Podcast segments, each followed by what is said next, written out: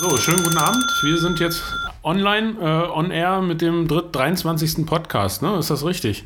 23. Radport. Äh, Im Fahrradstadtmagazin sind es schon ein paar mehr. Ja, also herzlich willkommen, schönen guten Abend, schönen guten Morgen, wie auch immer. Ja, schon über 100. Ja, denn hallo, ja? Zum 101., 102. 105. Ach, 105. Herr Marco weiß das immer ganz genau. Und zum 23. Radpod war es jetzt, ja? Genau. Radport Nummer 23 hier. Ob wir 23 Minuten über äh, die 23. Folge des Radpods reden können und dann erst mit den Themen anfangen? Martin muss gleich los so, und ja. deswegen sind wir heute in der Sendezeit auch begrenzt, genauso wie meine Aufnahme, die nur 30 Minuten hat. Der Feiertag, wir müssen noch einkaufen. Ja, wir nehmen am ähm, 2. Oktober auf. Morgen ist Feiertag, das heißt nicht wirklich frei, aber zumindest. Doch, ausschlafen, auf jeden Fall. Bei dir ausschlafen. Ich warte schon drauf, wann ich das erste Foto auf Insta sehe. So nach dem Motto, Herr Hoffmann ist um 6.57 Uhr über die Trugbrücke gefahren. Ja, äh, ausschlafen ist immer relativ. Okay, Herr Fangen wir Hoffmann. mal an. Fangen wir mal Ja. an, ne? Herr Hoffmann ist mich vor allem erstmal wieder nach Magdeburg gekommen. Er war in Luxemburg und du möchtest nochmal was berichten. Ja. Also es war wieder ein spannender Aufenthalt. Ähm, Ich habe mir äh, neben der Projektarbeit auch mal wieder natürlich die Fahrradbrille aufgesetzt. Es war schon spannend zu sehen. Äh, Es war wieder zu erkennen, es ist mehr Radverkehr geworden. Ich habe mehr Radfahrende gesehen als in den letzten Jahren. Also offensichtlich ist da wirklich auch ein Zuwachs zu erkennen. Ähm, ich habe mir in der Stadt Luxemburg äh, ganz kurz nur angegucken können, die äh, Pont Adolphe, da ist ja quasi der Radweg unten drunter in der Minus-1-Ebene gelegt. Äh, das ist schon spannend, kann ich jedem empfehlen, sich das mal anzuschauen. Ähm, die Zuwegung dorthin ist allerdings eine Katastrophe, beziehungsweise stark verbesserungswürdig, aber die Stadt äh, arbeitet ja daran und äh, mit der neuen Straßenbahntrasse, die gebaut wird, gibt es dann offensichtlich auch oder hoffentlich äh, vernünftige Radverkehrsanlagen.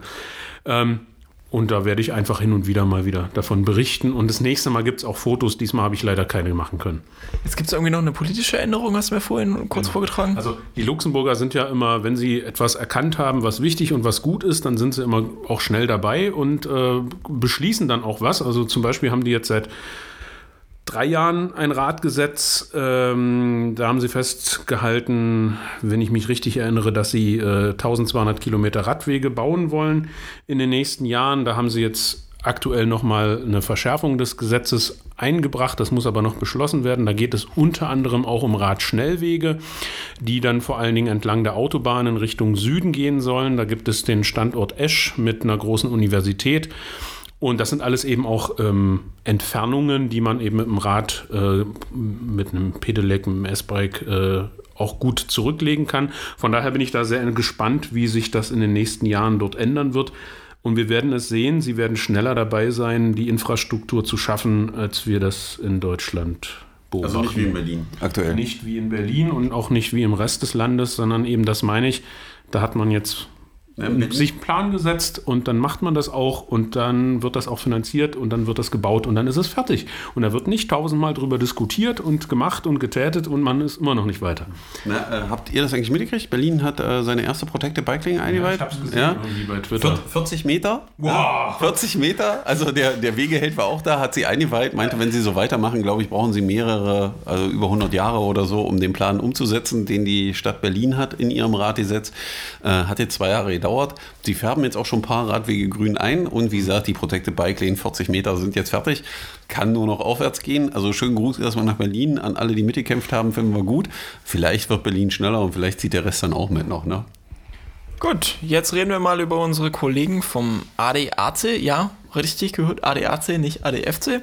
Denn, Wir werden ja öfters mit denen verwechselt. Ne? ja, Ja, die gerne auch klein- mal die, bei Die sind ein bisschen kleiner als wir und so und äh, kümmern sich eben nur um so Autos, ja, äh, wollen sich auch um Räder kümmern. Und Ja, das haben sie jetzt tatsächlich getan, mal wieder.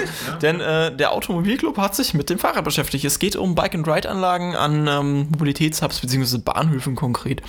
Martin äh, mag uns vielleicht noch mal kurz erzählen, wie die Ergebnisse denn so waren, denn auch der Autoclub sieht die Zustände für den Radverkehr an Bahnhöfen eher kritisch. Ja, also wie gesagt, da könnt ihr auch gerne, um mal die Details zu erlesen, auf die Seite vom ADAC gehen. Wird Ähm, verlinkt. Wird verlinkt, genau. der Also. Auf der ADFC-Seite wird die ADAC-Seite verlinkt. Ähm, ist schon spannend zu sehen. Also erstens natürlich, dass der ADAC sich darum äh, kümmert und diese, ähm, diesen Test gemacht hat. Spannend sind die Aussagen, dass äh, was den Service angeht, dass es eben äh, vermisst wird, dass es keine Schließfächer gibt, dass es an vielen ähm, Stationen keine Ladestationen für Pedelec-Akkus gibt, dass es keine Reparatur- und Wartungsservice gibt. Ähm, was die Ausstattung angeht, wird bei vielen eben eine Videoüberwachung vermisst, beziehungsweise dass es keine Überdachung gibt, ähm, dass das Fahrrad also trotzdem nass wird, beispielsweise. Ähm, dass die Anlagen teilweise zu klein sind, dass es zu wenige Möglichkeiten äh, zum Anschließen gibt. Das ist ja der, der Grundtenor. Fast alles ist übermäßig genau. ausgelastet, weil so viele Menschen mit dem Rad fahren das wollen. Das ist eben dann auch eine Aussage, die Anlagen sind eben einfach voll und übervoll. Äh, in Magdeburg und in Halle beziehungsweise in Sachsen-Anhalt konnte man ja leider gar nicht äh, solche Sachen gar nicht testen, weil es die gar nicht gibt.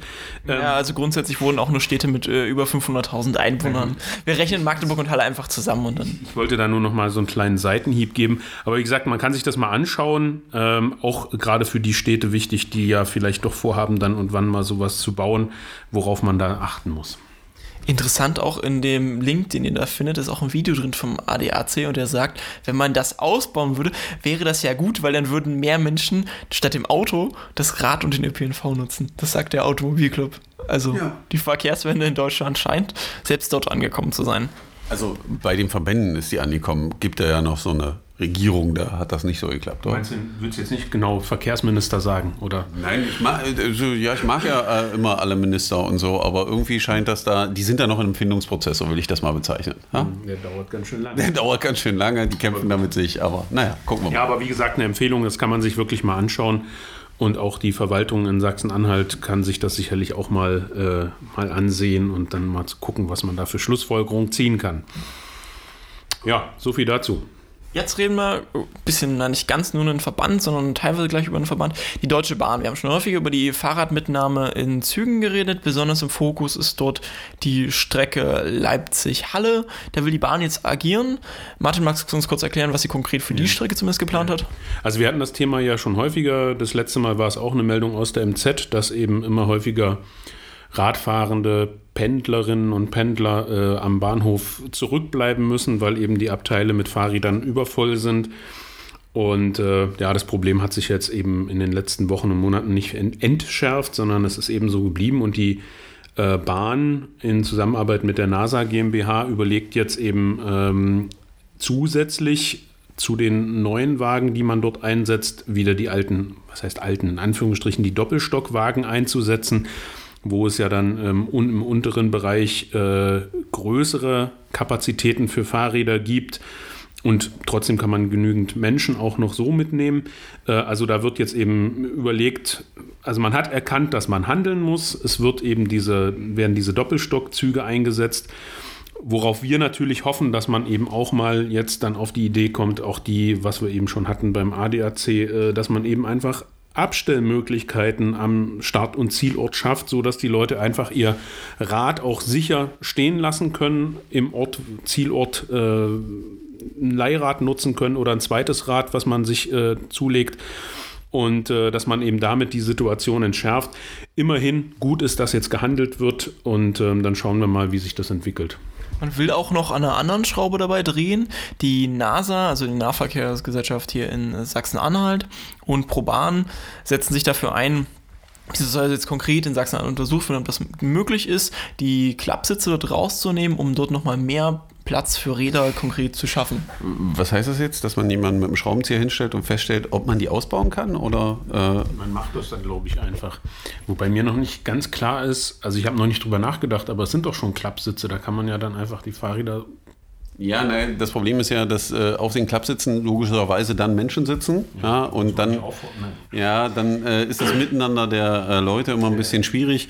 Ähm, das heißt, wenn man so ein Abteil leer räumt, das kennen wir aus der einen oder anderen S-Bahn, sowieso hier in Magdeburg auch ähm, und auch in anderen Bereichen und auch in Holland, wenn man unterwegs ist, sind diese Abteile für Räder einfach komplett leer. Da ist keine Sitzmöglichkeit, da kann ich nur Räder anschließen. Das würde durchaus Sinn machen, die Situation entschärfen. Aber äh, die Frage ist, ob man dafür jetzt eine Riesenstudie braucht, um festzustellen, dass sich da mehr Räder reinzukriegen. Ich glaube nicht, dass sie eine Studie machen. Okay. Ich denke, sie werden es einfach machen. Ich, ich, hoffe, sie probieren es einfach aus. Aber nichtsdestotrotz sollte man unbedingt, also äh, gut ist, dass man diese kurzfristige Lösung geht, man muss langfristige Lösungen denken und die kann nur eine einzige Sache heißen, weil bei steigendem Anzahl der Personen im, sowohl im Nahverkehr als auch im Radverkehr äh, müssen diese Verknüpfungspunkte einfach gestärkt werden. Das heißt, es müssen unbedingt Abstellanlagen geschaffen werden, die sicher sind, wo die Leute ihr Rad stehen lassen können, sowohl in Halle als auch in Leipzig. Und der, der aus Leipzig kommt, nach Halle pendelt, lässt sein Rad in Leipzig stehen, nimmt in Halle entweder sein zweites oder ein Leihrad. Da müssen Möglichkeiten geschaffen werden, genauso andersrum, weil nur so wird man die Lage langfristig entspannen können. Das ist die einzige da Möglichkeit. Sind, da sind eben auch alle beteiligten Kommunen und da schlage ich jetzt den Bogen zur hoffentlich jetzt im, äh, im Gründungsprozess befindlichen AGFK, also der Arbeitsgemeinschaft Fahrradfreundlicher Kommunen. Da sind dann eben auch die Kommunen aufgefordert, mit Unterstützung des Bundeslandes diese Kapazitäten auch zu schaffen und zwar so schnell wie möglich. Denn das ist ja das, was wir wollen und das, was wir auch erkennen. Äh, die Menschen wollen Fahrrad fahren und dann muss man ihnen auch die Möglichkeit geben, ihr Fahrrad sicher äh, verwahren zu können an Start- und Zielort. Und ich denke, dann können wir das Problem auch entschärfen. Genau. Und äh, sind ja nicht nur wir Verrückten, die drauf kommen, sondern Nein. der ADAC hat das ja jetzt auch rausgekriegt. Ja? Genau. genau. Ja, von den Menschen, die Fahrrad fahren wollen, ähm, gibt es eine Menge und entsprechend äh, passieren leider auch Unfälle. Wir wollen mal auf zwei diese Woche jetzt einen Blick werfen. In äh, Bitterfeld gab es ähm, leider einen Unfall mit einem siebenjährigen Kind am vergangenen Sonnabend. Das war dann der 30. Der 30. glaube ich. Interessantes Bild.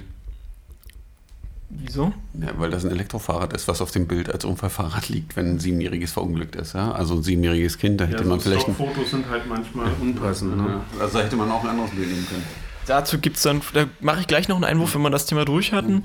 Was ich hierzu einfach nur zu dieser Meldung erwähnen will, wir von der MZ auch verlinken, ist, dass es geht um einen Unfall mit einem siebenjährigen Kind und der letzte Satz ist, es entstand ein Sachschaden, so die Polizei von etwa 500 Euro geschätzt. Es, vielleicht wäre der Sinn, vielleicht ein anderer sinnvoller Hinweis gewesen der Polizei, dass äh, Kinder im Straßenverkehr bis zum 10. Lebensjahr nicht haften. Also, dass man auf diese Personen, die nämlich maximal zehn Jahre alt sind, besondere Rücksicht nehmen muss, weil die haben nie Schuld auch wenn alle der Meinung sind, das Kind hatte vielleicht Schuld oder irgendwer anders, das zählt nachher am Ende gar nicht, sondern äh, man sollte den Verkehrsteilnehmern klar machen, dass diese Personen besonders schützenswert sind, weil sie nämlich nicht in der Lage sind, die Komplexität äh, des Sachverhaltes aufzunehmen und damit muss ich Rücksicht auf sie nehmen. Ja. Und selbst wenn ich Vorfahrt habe, habe ich anzuhalten. Das wäre vielleicht ein sinnvoller Hinweis gewesen, anstatt darüber zu reden, dass ein Sachschaden von 500 Euro entstanden ist, weil äh, es ist festzuhalten, dass ein siebenjähriges Kind zu Schaden, die kommen bei einem Verkehrsunfall und das sollte und muss nicht sein.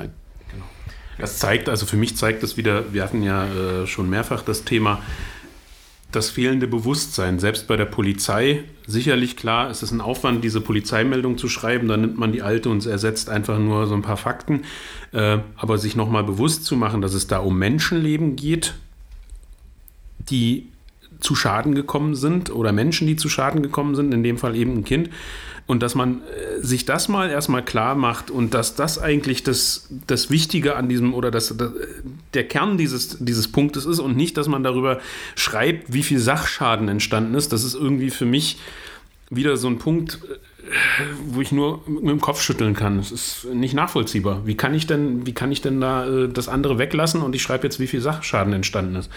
Und nicht nachvollziehbar. Also was anderes Schockierendes hatten wir jetzt auch noch in Bernburg. Dort gab es ebenfalls einen Unfall. Am der 26. Am 26. gab es einen Unfall mit Fahrerflucht. Da kam ein 15-jähriger Radfahrer äh, zu Schaden. Es ist in Bernburg passiert an der Olga Benario Straße. Äh, die Polizei sucht da noch nach Hinweisen. Also wenn dort jemand was gesehen hat, es geht um einen schwarzen Golf laut Zeugenaussagen, der den äh, Radfahrer dort am Hinterrad erwischt haben soll und dann einfach weggefahren ist. Kann man so stehen lassen, glaube ich. Ja. ja. So, und da Norman das jetzt gerade schon aufgegriffen hatte, das Stockfoto war bei dem einen Bild der MZ was mit dem. Das ist ein Stockfoto, Marco, für die meisten, weil wenn die nicht äh, Journalistik studieren, wissen die nicht, was sie meint ist gerade. Das wunderschöne, also man kann sich ja bei Bilderagenturen Bilder kaufen und die für Beiträge einsetzen. Bei diesem Kinderunfall hat man ein E-Bike genommen, das dort äh, verunglückt war mit Unfallmarkierung und konkret hat die MZ noch einen anderen Beitrag gemacht, der ist eigentlich erstmal grundsätzlich positiv, dass Sangerhausen, äh, Sachsenring, der Fahrradhersteller, dort einen neuen Großauftrag bekommen hat. Und dann gibt es da drin so ein Abstimmungstool. Und die MZ fragt dort nach, also so Framing, also welchen Kontext setze ich bestimmte Fragen. Sind E-Bikes eine Gefahr für den Straßenverkehr? Mit den zwei Antwortmöglichkeiten, ja, diese Geräte gehören verboten. Nein, E-Bikes sind nicht gefährlicher als normale Fahrräder.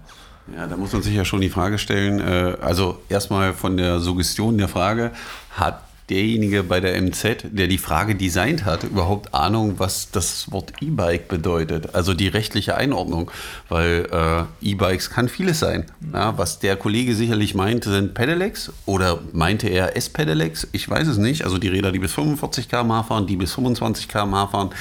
Ja, da macht man wieder so mit dem Unwissen und mit seinem eigenen Unwissen so ein bisschen Werbung ist schon ein bisschen verstörend, ja. Also wenn ich wirklich eine Frage stelle, auf die ich eine Antwort habe, sollte ich eine konkrete Frage stellen und nicht sowas Suggestives. Ja, kommen wir von unseren etwas ähm, negativen, Ach, kritischen. negativ. Das also ich würde ja. würd, würd mir ja noch wünschen, dass wir äh, statt E-Bike Auto schreiben. Die gehören verboten. Jetzt? Naja, das könnte man doch einfach mal jetzt als Alternative reinschreiben und dann würde ich mich mal, würde mich Ach so, das meinst du. Genau. Äh, wir, wir stellen dieselbe Frage nochmal, äh, äh, sind Autos gefährlich und gehören verboten, weil die ja immer so schnell fahren? Und dann werden die Antworten interessant, weil ähm, so ein Pedelec wird als die Höllengefahr aufgezogen, was maximal 25 km/h fährt und äh, ein Auto, was mit 50 km/h durch die Stadt fährt, ist okay. Und mindestens eine Tonne oder 1,5 Tonnen wiegt. Ja, und die 50 halten, halten wir ja immer alle ein, wenn wir mit dem Auto unterwegs sind. Oder W30, ja. Also, aber hier ist jetzt ein anderes Thema. Gut. Nur so kurzer Spoiler, ich bin mit dem Rad ohne E deutlich schneller als 25, also. Du bist ja auch einer von den Kampfradlern, du bist ja so ein Raser. Ja? Ich wusste gar nicht, dass du so schnell unterwegs bist. Also bei mir steht in der Stadt eher so die 35 im Durchschnitt. Hast du deinen, hast du deinen Tacho-Tune, du hast deinen Radumfang eingegeben und jetzt zeigt das Ding mal 35 an. Nein, Spaß beiseite jetzt. Okay, ja, da ich ja Studierende bin, äh, ist die Meldung, die nächste kommt jetzt auch für mich. Ähm, Studierende fahren seltener mit dem Auto zur Uni. Das hat jetzt zumindest eine Studie ergeben in seiner Warum. Weil weniger Studierende sind, oder? Entschuldigung, war nur wieder, ja. Also ergeben hat, dass nur noch bei einem Viertel äh, der Studierenden das Auto wirklich das, Mobil das Verkehrsmittel ist, dem, mit dem sie zur, zur, Uni kommen. Vor 15 Jahren war das noch mehr als ein Drittel, also es gibt da jetzt einen, einen ganz deutlichen Rückgang. Es gibt nur noch wenige Ausnahmen, also es gibt so ein paar Standorte, die haben eine extrem schlechte Radverkehrsanbindung, die haben da noch eine noch einen äh, Autoanteil von 80 Prozent. Unter anderem ist da leider auch ein Standort in Sachsen-Anhalt dabei, das ist Bernburg. Aber ähm, man kann ja mal berichten, wie es ist, zur Hochschule in Bernburg zu fahren. Ja, also ich bin die Strecke. Nee, nee, ich bin, äh, also ich war an der Hochschule öfters mal zu der einen oder anderen Party, äh, weil äh, wir kannten da den einen oder anderen oder die eine oder andere, aber äh, wer äh, nach Bernburg reinfährt, fährt ja an dem Gelände der Hochschule vorbei. Die befindet sich da auf der rechten Seite, dann fährt man so ein bisschen nach Bernburg rein. Wenn man das Glück hat, da oben noch zu wohnen im Wohnheim, wenn die da noch sind, dann kann man mit dem Rad fahren. Allerdings, wenn man dann weiterfährt, fährt man nach Bernburg so einen riesen Berg runter. Da sind, glaube ich, zwei Bahnübergänge oder so. Und das Lustige ist, wenn man den Berg hochfährt, dann ist da auch ein Radweg. Ich glaube, im Radelt oder so hatte da letztens auch ein Foto von äh, bei Twitter, äh, da stehen dann die Andreaskreuze auf dem Radweg, der Untergrund ist schlecht, der ist total schmal, da fahren teilweise die LKWs hoch und wenn man sich dann den Berg noch hochquälen muss, hat man jeden Tag schon mal eine harte körperliche Anstrengung hinter sich, um überhaupt zur Universität zu kommen, wenn man jetzt direkt in Bernburg wohnt. Ist eine Hochschule. Ist eine, Ho ist eine Hochschule, liegt etwas höher, ja. äh, und äh, genauso, wenn man in Bernburg selber wohnt, äh, ist die Anbindung jetzt auch nicht so gut, weil äh, Bernburg liegt ja in dem Tal der Saale, ist das, glaube ich, ne?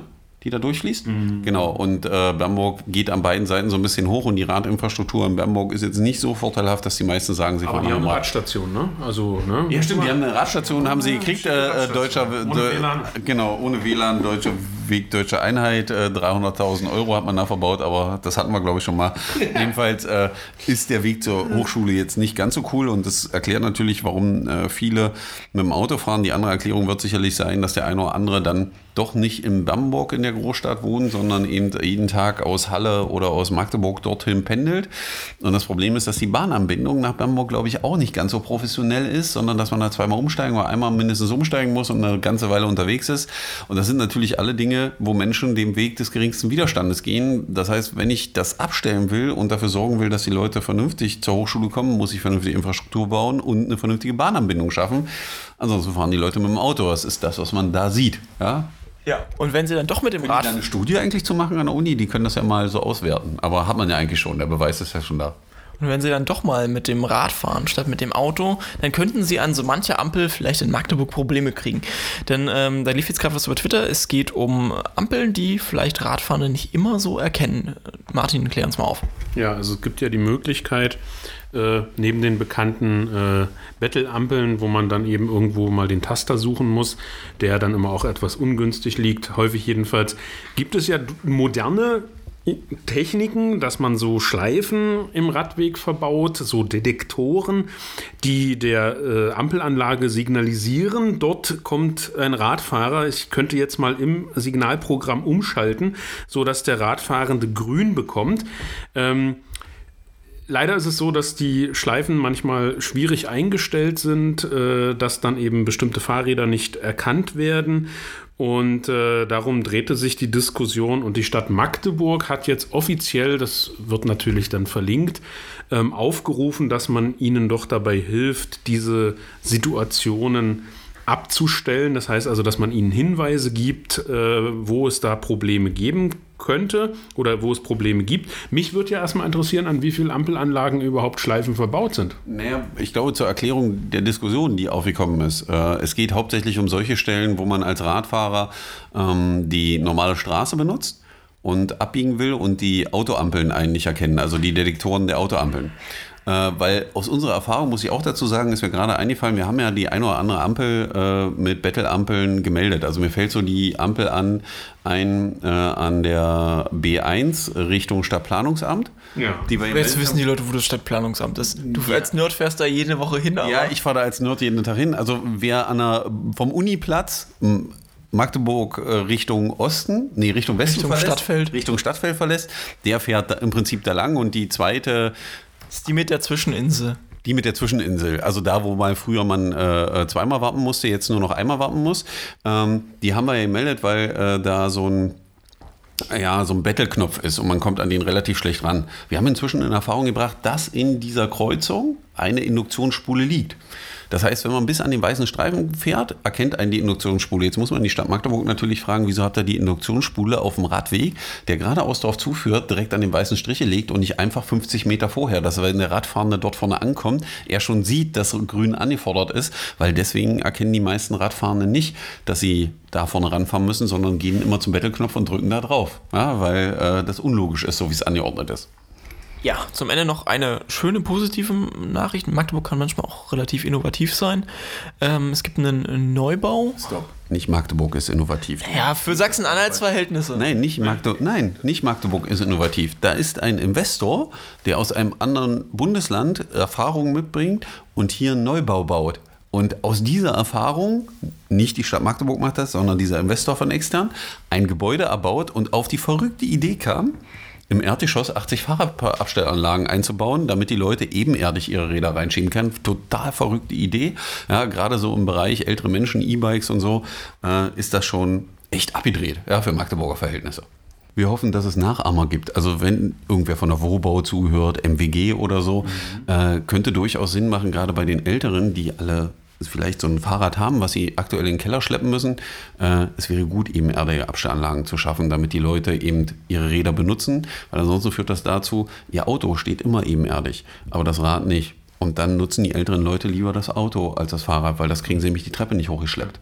Ist auch in puncto äh, Lastenfahrräder, Transporträder äh, immer wieder ein großes, wichtiges Thema. Wir kennen das ja jetzt durch unser frei verleihbares Lastenrad, die Lara, immer wieder äh, 50 Prozent der Diskussion mit Leuten, die dann danach, äh, die ausgeliehen haben, mit denen wir dann natürlich äh, noch ausgiebig schnacken. Ja, spannende Sache, tolle, kla klasse Idee, so ein Lastenrad. Damit kann man ja fast alles machen und man ist trotzdem schnell unterwegs. Aber wo stelle ich es hin? Und genau das ist die Antwort. Also, äh, wenn sich das eben nicht nur externe Investoren äh, diese Idee umsetzen, sondern eben auch die Wohnungswirtschaft in Magdeburg, äh, dann wäre das für alle ein sehr großer Gewinn. Von daher äh, hoffen wir mal, dass das Beispiel äh, die Runde macht. Ja, Schule macht. Ja? Gibt ja ein, zwei neue Bauprojekte, die die Wohnungsbaugesellschaften gerade aus der Erde stammen. Ja, dann macht er nicht das Bauhaus Schule, sondern das Fahrradparken im Haus. Na, man kann das ja im Bauhausstil bauen. Das ist ja immer praktisch gedacht. Das kann ja durchaus sinnvoll sein. Hashtag modern denken an der Ja, Stelle. genau. Hashtag Modern bauen, nee, genau, modern denken, modern handeln, modern bauen. Unkulturhauptstadt 2025. Ja? Genau, und jetzt twittert Nette, irgendjemand. net, nette Mobilitätskultur. Genau, ja? genau. Da haben wir dann für nächstes Mal noch ein Thema mit der, mit der Kulturhauptstadt 2025. In dem Sinne, äh, Nee, wir schön. können doch nicht Schluss machen, Marco. Also erstens haben wir noch nicht sinnlos überzogen und zweitens gibt es einen ganz wichtigen Hinweis, wer immer noch nicht einen Fahrerklimatest gemacht hat, macht ihn. Und wer immer noch jemanden kennt, der den noch nicht gemacht hat, sollte den dazu auffordern, ihn zu machen. Und jetzt Herr darfst du Hoffmann? Schluss machen. Herr Hoffmann, sind Sie eigentlich Ihre Aufgabe schon nachgekommen? Nein, natürlich, ich warte, bis die 2000 voll sind. Und dann, wir haben übrigens äh, spannenderweise, das können wir jetzt mal gerade noch nachschieben, das hat mich sehr gefreut, Wernigerode und Halberstadt haben ungemein... Haben wir doch letzte Woche. Marco, Marco, Oh, jetzt habe ich mich Marco, geoutet. da ist es wieder. Martin hat den letzten Podcast nicht gehört. Ja? Ach, Ja, ja, Mann, ey. Jetzt habe ich mich in die Nesseln gesetzt. Na gut. Aber äh, tro trotz alledem ein gutes Ergebnis und wir hoffen natürlich, dass die anderen Städte noch nachziehen und äh, dass ihr gerne auch Verwandte, Freunde, Bekannte und so weiter darauf hinweisen könnt. Okay, ich hake jetzt auf Noms imaginäre Liste ab. Fahrer Klimatest erwähnt, unnötig überzogen, check. Also wir können jetzt aufhören. Aber haben wir nicht noch immer noch ein Thema, mit dem wir kommen? Nein. Na, aber dir fällt doch bestimmt was ein, so wie du schon wieder müssen, und noch, Schweißband auf wir der müssen noch einen Veranstaltungshinweis machen. Ja, am Freitag ist wieder hier in Magdeburg bei unserer Geschäftsstelle unser cooler Fahrradstammtisch. Fahrrad, Bier und Mate. schon wieder? Ja, okay. Ja. Ja, wir losen gleich noch aus, wer Getränke kauft. Achso. Na, das Fahrrad, oder? Ein Lastenrad. Ja, das ist ja jetzt repariert, das können wir wieder gut einsetzen. Genau. Das kriegen wir also hin. Also herzliche Einladung. Wir sind am Freitag wieder ab wann? Ab 19 Uhr. 19 Uhr. Äh, wieder hier bei uns in der Geschäftsstelle. Jetzt bleiben wir wahrscheinlich aufgrund der Witterung auch drinne. Ähm, aber wir haben genug Platz. Wir haben viele Ideen. Wir sind auf eure Beiträge gespannt. Wer Lust, Zeit hat, kommt gerne vorbei und diskutiert mit uns zum Thema Fahrrad, Stadt, lebenswerte Stadt und was ihr noch so mitbringt an Wenn Themen. jetzt irgendwer den Eindruck hat, Herr Hoffmann zieht das hier mit absichtlichen Länge. Nein, das ist auf gar keinen Fall so. Marco, Marco isst gleich Lass das mich Mal Mikro. kurz überlegen, mir fällt bestimmt. Also gleich ist der Speicher leer. Okay, in dem Sinne, wir stellen Getränke, ihr bringt coole Ideen mit. Bis Freitag. Ich mache jetzt Schluss. Tschö. Aber Tschüss. heißt das, wir könnten jetzt noch weitermachen im Auto Nein, er oder drückst du jetzt den den Knopf? Also Marco drückt jetzt gleich den Knopf. Äh, Wir wünschen euch einen schönen Abend. ja, Bis einen später. schönen Feiertag, ne? Ja. Morgen ist der Feiertag. Marco, ähm, Martin, äh, man kann den Podcast auch zu anderer Zeit hören, dann ist morgen kein Feiertag. Also wer den Podcast alle, nee, das schaffen wir gar nicht, weil jetzt hast du Marco wieder unter Druck gesetzt, dass der den Podcast zu Ende schneiden muss bis heute 22 Ja, Uhr oder so. auch Aber er erscheint eh morgen früh. Naja, dann äh, allen, die ihn heute hören, schönen Feiertag. Ja? Tschö.